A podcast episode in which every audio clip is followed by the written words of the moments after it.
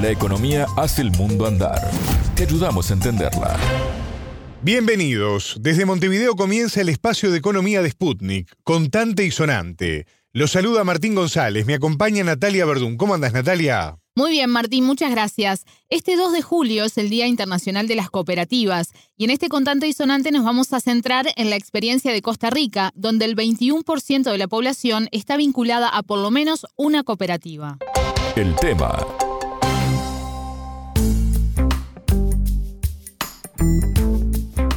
Una cooperativa se puede definir como una asociación de personas basada en ciertos valores, como por ejemplo la solidaridad, la autoayuda o la igualdad, por ejemplo, ¿no? De acuerdo a la Alianza Cooperativa Internacional, es una asociación autónoma de personas que se han unido voluntariamente para hacer frente a sus necesidades y aspiraciones económicas, sociales y culturales comunes por medio de una empresa de propiedad conjunta y democráticamente controlada. Esa sería la definición exacta. Claro. Esta modalidad de organización tiene una larga historia detrás, Martín. Los primeros registros de una cooperativa nos llevan al año 1761, en Escocia, pero es en 1844 cuando se considera el nacimiento del cooperativismo moderno. Fue en el pueblo de Rochdale, en Inglaterra, cuando 28 trabajadores crearon una cooperativa de consumo como alternativa a los alimentos caros y de mala calidad que se vendían en la zona una zona industrial pero con altos índices de pobreza y precariedad.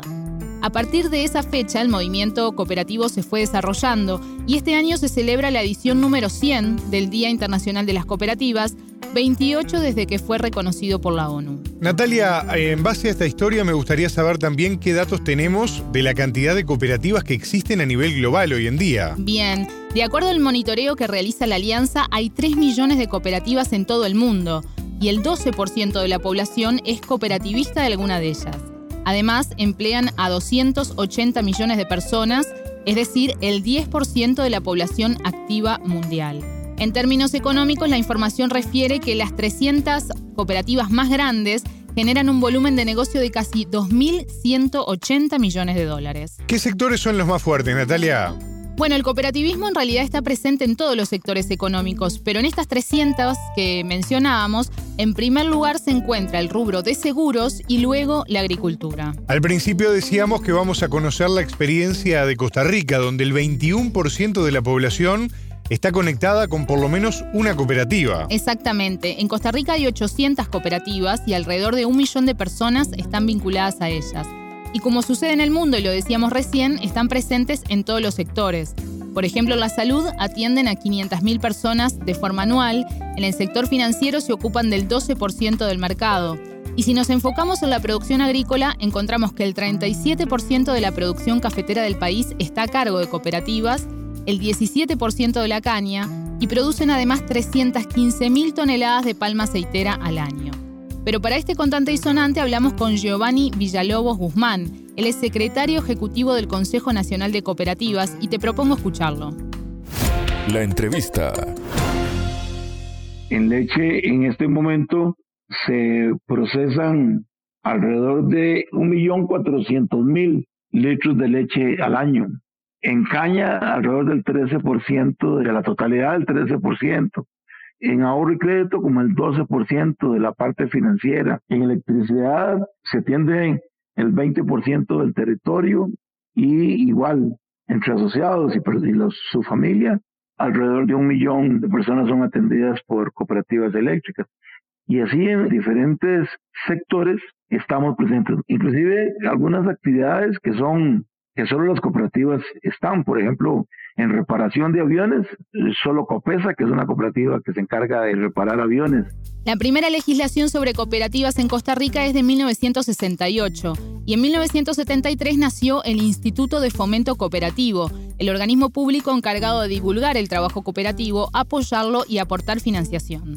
En los últimos años, una visión empresarial de que las empresas son únicamente las de capital y en ese sentido, en ese sentido el cooperativismo ha perdido alguna fuerza en convertirse en ese eje, en ese motor de cooperativismo. Nosotros estamos tratando de llevarlo un poco más allá para que se vuelva a esas bases de hace 50 años. Hay que generar más, hay que usar más la herramienta del cooperativismo para desarrollar el país, desarrollarlo para tener mejores fuentes de empleo y desarrollarlo para que la participación de la distribución de la economía sea más equitativa. Hay grandes empresas de capital que se concentran en pocas personas o en pocas familias. En el cooperativismo no. Ese millón de personas que están cooperativizadas reciben servicios de su cooperativa en su condición de asociado, que es un grado mayor el que puede tener un cliente de una cooperativa mercantil. Natalia, Costa Rica está casi estrenando presidente, podríamos decir. Rodrigo Chávez, exministro de Hacienda, asumió el pasado 8 de mayo.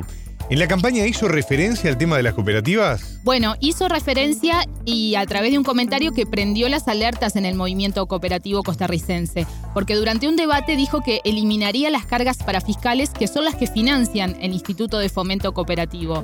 Chávez dijo que el Infocop vota esta plata, es decir, la tira, la desperdicia. Luego de eso, el Consejo Nacional de Cooperativas lo invitó a una charla que fue transmitida por Facebook y según el entrevistado, al ahora presidente le faltaba información. Nosotros le, expusimos ese tema que considerábamos que el Infocop tiene una gran importancia en el desarrollo del cooperativismo y que eso no tenía fundamento lo que él estaba diciendo, que en realidad, el artículo 64 de la Constitución Política habla de que el Estado fomentará el cooperativismo y que el único fomento que existía era ese aporte que se daba hacia el Infocop para que a su vez pudiera llevarlo hacia adelante a las cooperativas. Y que entonces cualquier cosa, cualquier cosa que viniera a cambiar ese aporte del Infocop vaciaba el contenido del artículo 64 constitucional, es decir, que quedaba la constitución prácticamente en letra muerta porque no habría ningún fomento hacia el cooperativismo. Villalobos Guzmán comentó que por ahora el diálogo con el gobierno fluye de buena forma.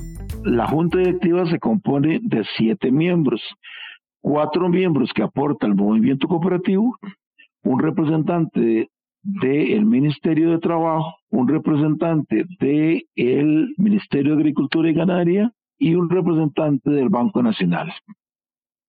En días pasados nos integramos en esa junta y creo que esa integración en el cual la ministra de Trabajo quedó presidiendo la junta, también ha bajado un poco las, las aguas en el sentido de que estamos hablando más en coordinación, más en creación, más en llevar las cosas con tranquilidad. Me parece que lo que faltaba era eso, más comunicación, más información, poner en conocimiento de lo que es el movimiento en Costa Rica y que el presidente Chávez ya, ya lo ha ido entendiendo bastante bien. Martín, la legislación de Costa Rica también establece la educación obligatoria de la enseñanza del cooperativismo en los centros educativos, sean públicos y privados. El entrevistado se refirió a las cooperativas de niños, adolescentes y jóvenes. El Estado fomenta a esas cooperativas, fomenta el que ellas participen, que tengan gente que les dé capacitación, que profesores de escuelas y colegios les den capacitación y ahí hay una buena cantidad de cooperativas, alrededor de unas 350 en diferentes escuelas y colegios. Trabajan en formación de los niños, en principios, valores, etcétera, del cooperativismo. Es una enseñanza de lo que es el cooperativismo. Escuchábamos a Giovanni Villalobos Guzmán, secretario ejecutivo del Consejo Nacional de Cooperativas de Costa Rica. Muchas gracias, Natalia. A vos. Contante y sonante desde Montevideo.